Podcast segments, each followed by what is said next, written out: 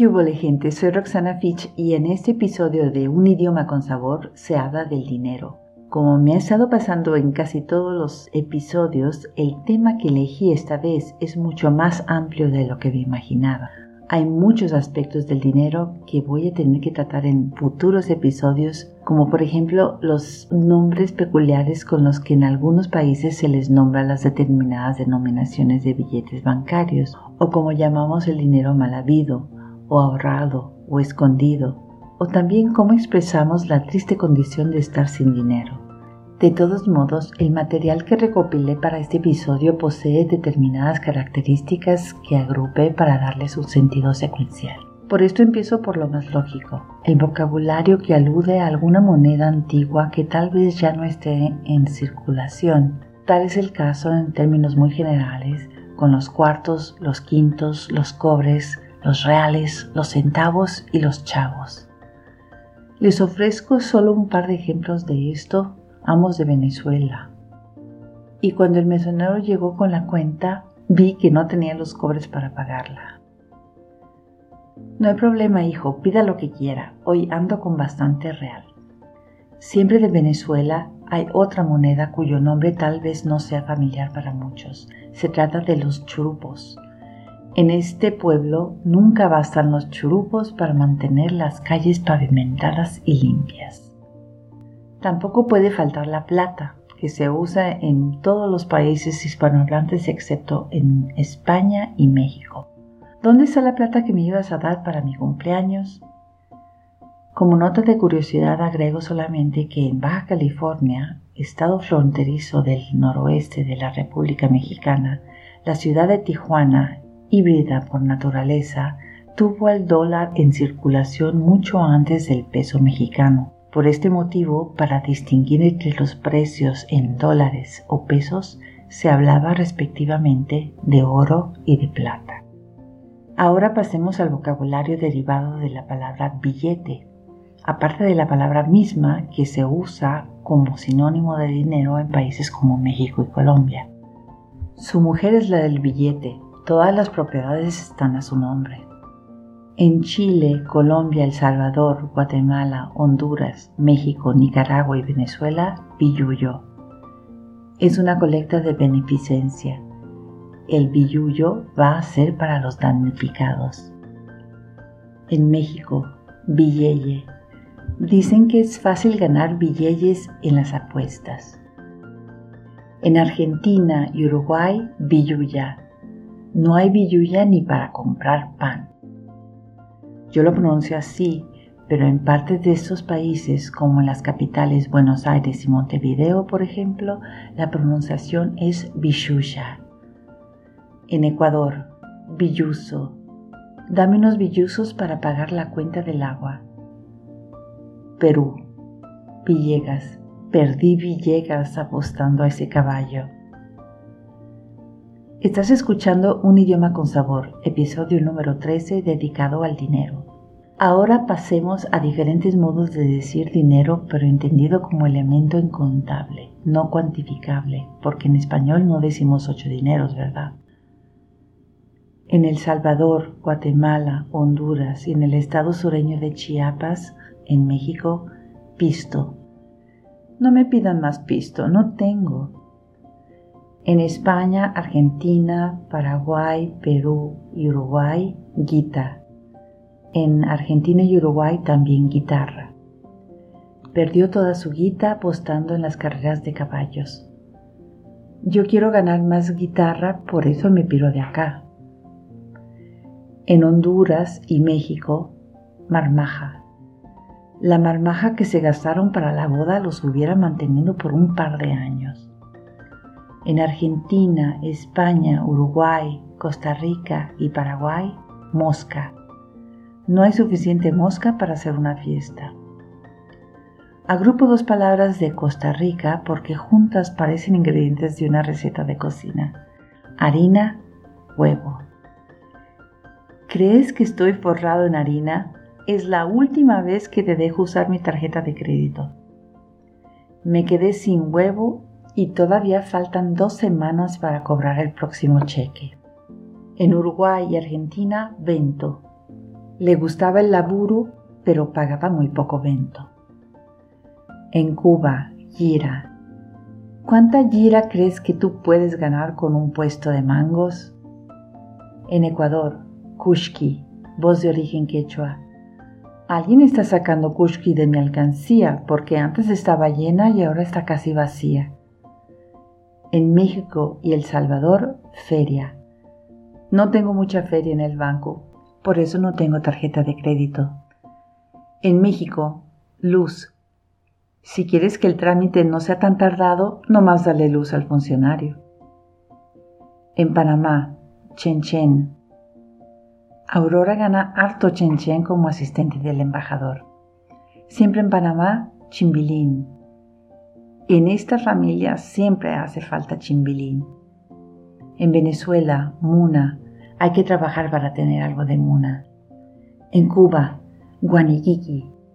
No tenemos el Guaniquiqui para poder irnos de pachanga como se debe. En Costa Rica, Chochosca. Su familia se gastó toda la chochosca que había heredado. En Cuba, Estilla. César se cree todo un personaje desde que tiene un poco de estilla. En Argentina y Uruguay, tela.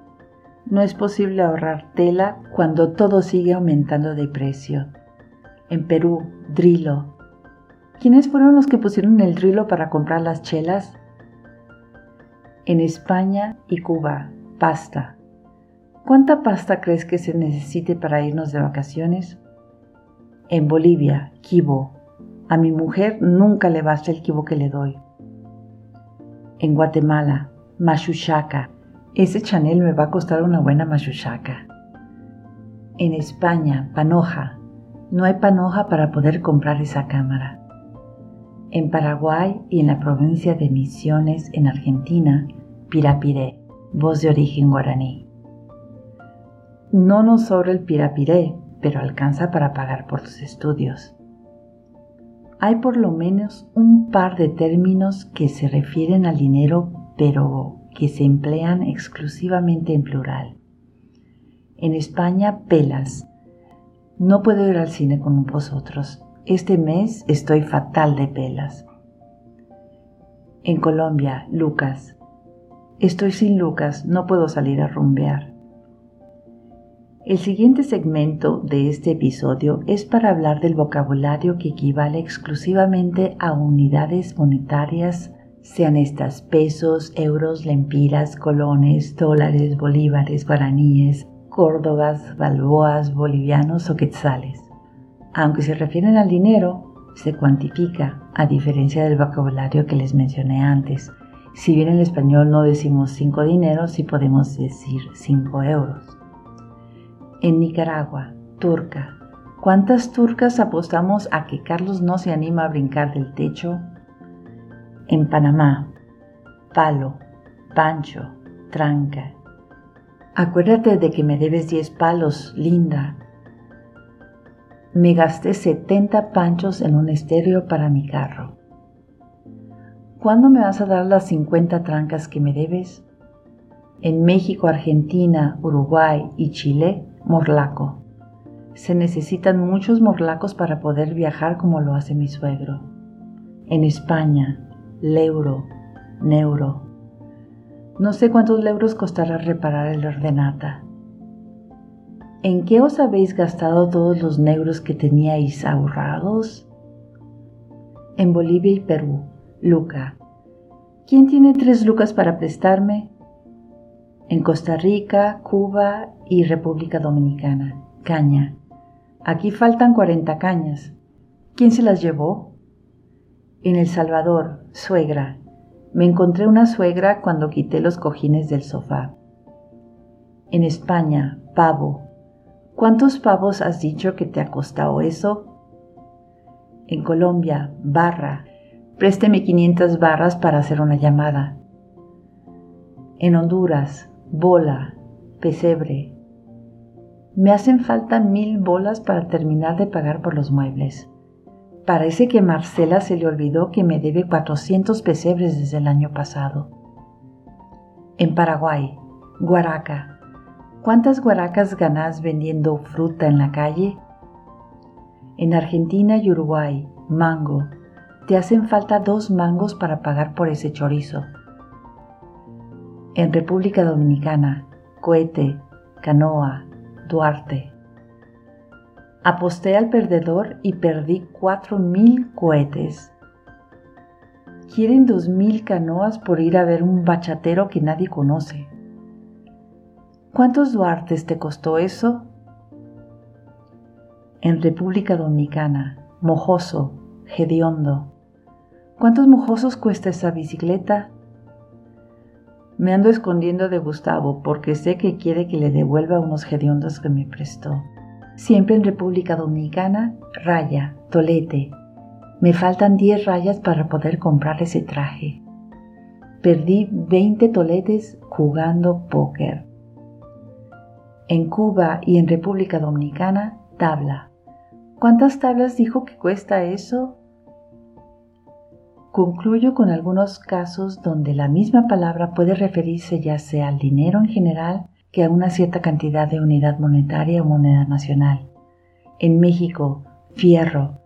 No traigo fierro ahorita, te pago mañana. No vuelvo a comer ahí. Toda la comida cuesta un chingo de fierros y hasta cobran extra si les pides más tortillas. En México, Cuba y República Dominicana, varo. Tenía varo, pero se lo fue gastando hasta que no quedó nada. Necesito unos varos para poder ir al cine. En México, Panamá, Perú, lana. Con lana todo se puede solucionar. En México también comunidad monetaria. Aquí están 500 lanas de abono. La semana que viene te doy más. Aunque el producto final, este episodio, dure menos de 15 minutos, me tardé por lo menos un par de días en armarlo. Este proyecto, junto con el del diccionario en línea Jergas Hispanas, no goza del apoyo económico de ninguna institución. En el portal del diccionario www.jergashispanas.com hay un botón de donaciones bastante abandonado. Si te gusta mi trabajo, por favor ayúdame a continuar. Agradeceré mucho cualquier donativo, por muy pequeño que sea. Como siempre, la investigación que produjo el repertorio presentado en ese episodio sigue en curso y si me hizo falta algo que se usa en su país, me encantaría que me lo contaran para incluirlo. Me pueden dejar un mensaje en Instagram o Twitter, donde estoy como Jergas Hispanas, o en Facebook en el foro Taller de Coloquialismos y Dialectismos. Gracias por escucharme y compartir el podcast Un idioma con sabor.